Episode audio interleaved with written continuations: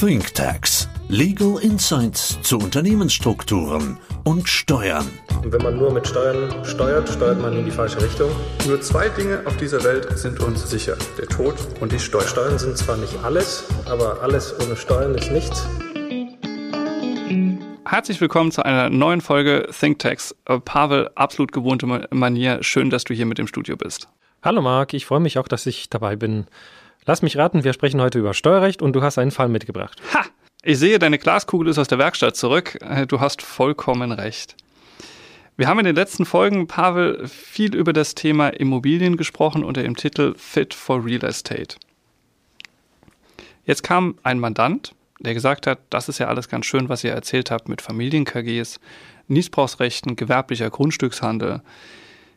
Ich selbst halte 250 Wohneinheiten. Respekt. Das ist in der Tat eine ganze Menge. Aber er hat Vermögen aufgebaut, er hat ähm, Geld verdient auf andere Art und Weise, hat dieses Geld immer wieder investiert in Immobilien, hat die Immobilien verkauft, hat neue hinzugekommen. Es kam halt einiges zusammen am Ende.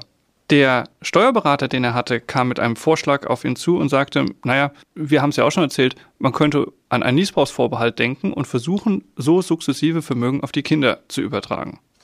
Was meinst du? Das habe ich erwartet, dass diese Empfehlung kommt. Schenkung der Niesbrauchsvorbehalt. Das funktioniert, wenn man vielleicht ein paar Objekte hat. Wenn man 250 Objekte hat, dann kommt man mit Freibeträgen und mit dem Niesbrauchsvorbehalt nicht wirklich weit. Der Abzug reicht einfach nicht. Wenn jetzt ein zu versteuerndes Vermögen von 30 Millionen übrig bleibt, ähm, dann ist das trotzdem sehr signifikant. Das ist einfach nicht die optimale Gestaltung. Okay, verstanden. Wenn man überlegt, es nicht auf die Kinder zu übertragen, die einen Freibetrag von 400.000 haben, sondern es vielleicht auf die Ehegatten zu übertragen, kommen wir auch nicht sonderlich weit, weil wir nur 500.000 Euro Freibetrag haben. Das stimmt. Wenn wir das jetzt über die Schenkung an die Frau lösen, dann können wir tatsächlich nur 500.000 noch zusätzlich in Anspruch nehmen. Was man überlegen kann, wäre eine sogenannte Güterstandsschaukel und Güterstandswechsel. Man beendet die Zugewinngemeinschaft, dabei entsteht eine Zugewinnausgleichsforderung, so quasi wie im Scheidungsfall, mit dem Nachteil, dass man weiterhin verheiratet bleibt. Und dann kann man Vermögen schenkungssteuerfrei auch auf den anderen Ehegatten übertragen. So erreicht man zumindest eine gleichmäßigere äh, Vermögensverteilung, damit der andere Ehegatte seine Freibeträge auch ausschöpfen kann. Ah, du würdest also abstellen im Anschluss auf quasi den doppelten Freibetrag. Ja, das heißt, sowohl Frau wie auch Mann könnten an die Kinder jeweils die 400.000 ausnutzen. Aber Sagen wir mal ehrlich, Pavel, bei 250 Wohneinheiten fällt uns nichts Besseres ein? Das stimmt. Das wären eigentlich zwei Tropfen auf den heißen Stein. In solchen Konstellationen denke ich dann sofort an Wohnungsunternehmen.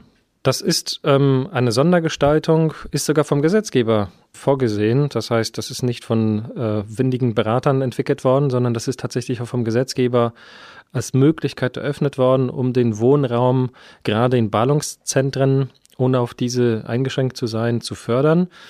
Und das sind dieselben Begünstigungsgrundsätze wie für normale Familienunternehmen spannend, aber Wohnungsunternehmen, was heißt das denn? Ich als Privatperson habe 250 Wohneinheiten. Wie werde ich denn zu einem Unternehmen, einem Wohnungsunternehmen?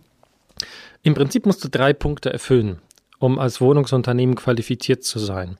Das erste ist, die Wohnungen dürfen nicht bei dir privat sein, sondern sie müssen im steuerlichen Betriebsvermögen sein. Also optimal wäre eine GmbH und Co. KG. Muss es immer eine GmbH und Co. KG sein, Pavel? Weil wir die sehr gerne gründen. Nein, aus grunderwerbsteuerlichen Gründen. Ah. Wenn wir die Immobilien auf eine GmbH übertragen, lösen wir Grunderwerbsteuer aus. Bei der GmbH und Co. KG ist das nicht der Fall. Und so erreichen wir zumindest die erste Bedingung. Das ist kein, kein großer Akt. Und die zwei, die da noch hinzukommen, ist, der Hauptzweck der GmbH und Co. KG muss in der Vermietung von Wohnungen bestehen. Das heißt, sie darf, sie sollte grundsätzlich nichts anderes machen als Vermietung von Wohnungen. Also Herstellung von Würsten wäre dann schädlich, ähm, aber Vermietung von Wohnungen, äh, wenn man das ausschließlich macht, ist auf jeden Fall auch leicht zu erreichen.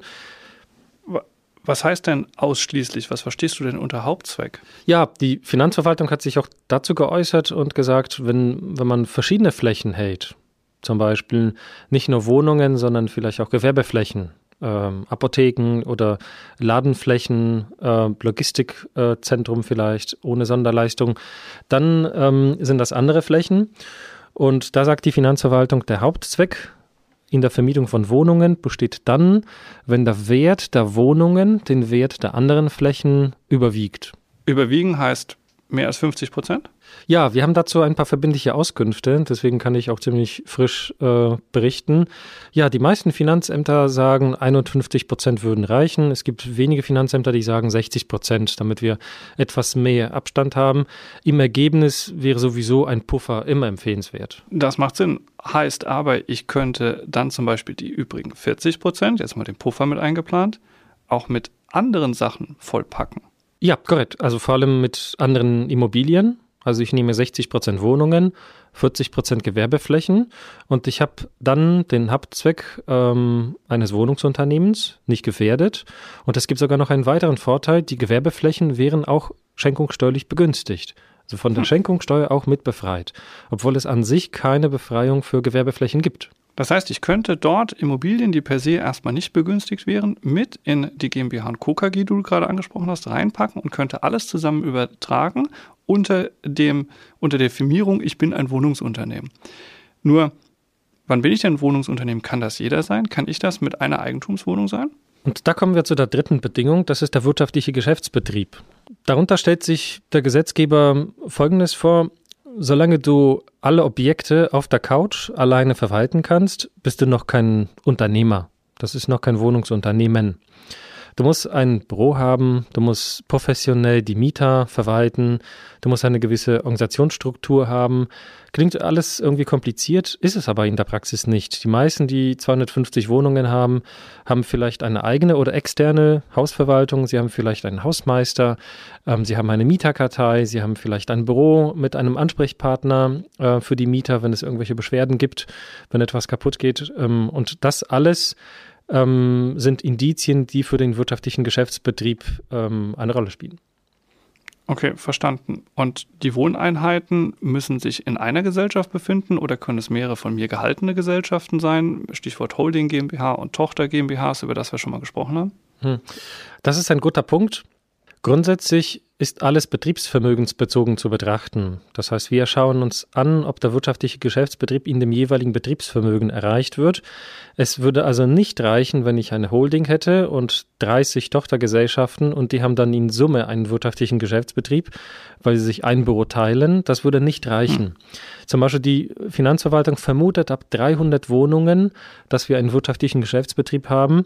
Und deswegen ist es erforderlich, dass alle Wohneinheiten in einem steuerlichen Betriebsvermögen enthalten sind. Sogar vermögensverwaltende Personengesellschaften sind schädlich, zumindest ähm, nach Maßgabe einer Verfügung aus Bayern. Das heißt, zusammengefasst, du sagst, eine gewerblich geprägte GmbH und Co. KG, die 300 Wohneinheiten hält, würde darunter fallen, solange sich die Einheiten alle in dieser KG befinden. Es darf nichts nebendran sein, es darf nichts unten drunter sein, sondern es muss wirklich in dieser Einheit sein. Korrekt. Geht es auch mit mehr oder mit, Entschuldigung, mit mehr geht es immer, aber mit weniger als 300 Wohneinheiten. Das stimmt, mehr ist immer besser, aber weniger ist auch kein Ausschlusskriterium. Wir haben schon vor vielen Jahren die Erfahrung mit Finanzämtern gemacht, dass sie, und so sind auch die Richtlinien formuliert, dass ab 300 Wohneinheiten der wirtschaftliche Geschäftsbetrieb vermutet wird. Das bedeutet aber nicht, dass ich, wenn ich wenige habe, wie in unserem Ausgangsfall mit 250 Einheiten, dass ich da diesen wirtschaftlichen Geschäftsbetrieb nicht begründen kann. Man muss sich mhm. einfach mit den Indizien auseinandersetzen und wenn man sie erfüllt, kann man da auf jeden Fall auch diese Hürde schaffen. Was sind denn Zielobjekte? Was sind denn Wohneinheiten? Ich meine, viele der Mandanten haben natürlich Wohneinheiten innerhalb von Deutschland, aber es gibt auch den einen oder anderen, die haben sie in Spanien, in Österreich oder irgendwo anders auf der Welt. Wäre das schädlich? Das Erbschaftssteuergesetz, und das ist das Spannende, verweist auf das Bewertungsgesetz, ähm, was man unter einer Wohnung versteht. Es ist wichtig, dass die GmbH und Co. KG natürlich in Deutschland sitzt. Wo die Wohnungen sind, ist aber nicht wichtig. Es ist nur wichtig, dass es wirklich ähm, als Wohnungen nutzbare Räumlichkeiten sind, also mit einer Kochnische und irgendeinem Bad, zumindest so äh, ausgestattet mit einer Mindestfläche von 23 Quadratmetern. Und die Wohnungen können auch überall sein. Jetzt habe ich auch ein Wohnungsunternehmen mit, mit Wohnungen auch äh, in den USA oder auch ähm, innerhalb der EU. Ähm, völlig unproblematisch, das wird auch akzeptiert. Okay, prima. Das heißt, alle Wohneinheiten auf der ganzen Welt zählen mit rein, um die Zielsumme zu erreichen. Ist es denn nicht schädlich, dass sich das alles unter einer gewerblich geprägten GmbH und Co. KG abspielt? Nein, das ist ähm, nicht schädlich, zumindest aus der erbschaftssteuerlichen Sicht. Das ist sogar eine notwendige Voraussetzung. Das, worauf du vielleicht ähm, hinaus willst, ist natürlich, dass die Objekte dann im steuerlichen Betriebsvermögen sind. So ist das. Stichwort stille Reserven. Korrekt. Also das ist auch der Grund, warum die meisten ihre Wohnungen privat halten. Sie wissen, dass sie nach zehn Jahren die Objekte steuerfrei verkaufen können. Wenn das alles im steuerlichen Betriebsvermögen einer GmbH und Co. KG ist, dann auch nach 50 Jahren sind die stillen Reserven im Fall einer Veräußerung auf jeden Fall zu versteuern. Das wäre der, der Nachteil an der Lösung. Aber sag doch noch mal eins ganz klar: Wo liegt denn eigentlich der Vorteil? Ich habe am Ende eine GmbH und Co. KG mit mehr als 300 Wohneinheiten. Ich erfülle all die Voraussetzungen, die du gerade genannt hast. Wo liegt der signifikante Vorteil gegenüber Niesbrauch und allen anderen Gestaltungsvarianten? Dass ich eine vollständige, hundertprozentige Befreiung von der Schenkungssteuer bekomme, wenn ich diese GmbH und Co. KG an die Kinder, an andere Familienmitglieder oder an eine Familienstiftung verschenke. Und das würde ich mit einem Niesbrauchsvorbehalt niemals erreichen, nicht mal nicht bei diesem Immobilienbestand. Das heißt, 300 Wohneinheiten oder mehr packe ich auf ein anderes Familienmitglied komplett ohne Schenkungs- und Erbschaftssteuer, solange ich eben als Wohnungsunternehmen qualifiziert bin. Und du hast vorhin gesagt, der Hauptzweck müssen die Wohnungen sein. Das heißt, mehr als 50 Prozent, du hast gesagt, plan ein bisschen Puffer ein, vielleicht mehr als 60 Prozent. Heißt aber, das, was ich noch übrig habe, könnte mit anderen Assets gefüllt sein oder mit Sachen, die per se erstmal nicht begünstigt sind. Ja, korrekt. Also das können auch andere Gegenstände sein, alle ähm, andere Flächen, Gewerbeflächen, die ich sonst nicht in die Begünstigung mit einbeziehen könnte. Und der Nachteil, den du angesprochen hast mit der Zugehörigkeit zum Betriebsvermögen, das muss ich auch nicht ähm, die ganze Zeit aufrechterhalten. Nach sieben Jahren kann ich wieder aus dem Betriebsvermögen rausgehen, indem ich einfach den Gesellschaftsvertrag der GmbH und Co. KG ändere und aus einer gewerblich geprägten eine entprägte GmbH und Co. KG mache. Ah, charmanter Punkt. Vielleicht daran anknüpfend noch eine Frage, was passiert denn, wenn ich es übertragen habe und es werden Wohneinheiten verkauft? Verliere ich diesen Status Wohnungsunternehmen irgendwie rückwirkend? Grundsätzlich nicht. Also maßgeblich ist nur die Stichtagsbetrachtung. Zum Zeitpunkt der Schenkung, wenn du als Wohnungsunternehmen qualifiziert wirst, ist ähm, alles gut, alles unproblematisch. Man muss natürlich innerhalb der Behaltefrist von sieben Jahren dieses Wohnungsunternehmen auf jeden Fall weiterführen. Man kann jetzt nicht gleich am nächsten Tag alles dicht machen. Und auch eine Veräußerung von wesentlichen Betriebsgrundlagen wäre in dieser Zeit schädlich. Verkauf von einer einzelnen Wohnung oder von wenigen Wohnungen von 300 werden noch keine wesentliche Betriebsgrundlage ausmachen. Ab wie vielen Bäumen wir vom Wald sprechen, ist natürlich eine Frage, die man äh, dann im Rahmen einer verbindlichen Auskunft nochmal festzurren kann. Aber bei dem klassischen Wohnungsunternehmen stellen sich die Fragen nicht. Also, hochspannendes Thema. Vielleicht noch ein Punkt zum Abschluss. Was ist denn mit denjenigen, die nicht 300 oder du hast vorhin mal gesagt 200 oder 150 Wohneinheiten haben? Was würden wir denen denn empfehlen? Klappt das da auch? Da gibt es zwei Optionen. Einmal einfach kaufen. Einfach kaufen, kaufen, kaufen. Man kann natürlich Pakete äh, mit Wohnungen dazu kaufen, sogar fremdfinanziert. Man kann ein äh, Bankdarlehen aufnehmen, sogar zu 100 Prozent. Das würde auch funktionieren. Die Finanzverwaltung schaut sich nur die Aktivseite an. Wenn ich auf die, vielleicht das kleinste Wohnungsunternehmen, das ich je hatte, waren 150 Wohnungen. Mhm. Wenn man da auf, mit dem Finanzamt das bespricht, welche Anzahl notwendig ist, kann man das einfach aufstocken. Zweite Option ist, dass man einen Klappdeal macht, sich mit einer anderen Familie zusammenschließt und eine Familie hat 100, die andere hat 100 man tut sich zusammen und dann haben beide was davon. Die dritte Option ist, dass wir auf die Schiene der Rechtsprechung gehen. Der Bundesfinanzhof hat gesagt, naja, auf die Anzahl schauen wir jetzt nicht, sondern was tatsächlich in dem Unternehmen passiert. Ich muss wirklich mhm. wirtschaftlich äh, agieren und Sonderleistungen an die Mieter anbieten. Das heißt, wenn ich zum Beispiel weniger Wohnungen hätte, 50, 70, ähm, könnte ich einfach äh, Extra-Service anbieten. Was wäre ein Extra-Service? Ähm, zum Beispiel Concierge-Leistung, Bewachung, ähm, Reinigung, jetzt nicht für die gemeinsamen Flächen, sondern für die vermieteten Wohnungen. Spannend. Das klingt jetzt erstmal extrem viel. Wir haben über 150, 250, 300 Wohneinheiten gesprochen. Allerdings in der letzten Folge haben wir über Mehrfamilienhäusern gesprochen. Und da steht man mal, in einem Mehrfamilienhaus sind 10, 12 Wohneinheiten drin. Wenn ich die in WEG real teile, dann habe ich allein schon pro Haus 10, 12, 15 Wohneinheiten. Wenn ich 10 von den Häusern habe, bin ich ganz schnell in der Liga. Also so weit hergeholt ist dieser Fall gar nicht. Ja, zumal die Wohnungen jetzt nicht riesig sein müssen und mitten in, in München, sondern das können wirklich auch kleinere Apartments sein, so 23 Quadratmeter, das ist die Mindestfläche. Ich kann natürlich 70 sehr wertvolle Wohnungen haben und ähm, auch viele auch kleinere. Super. Zeigt aber auch wieder eins.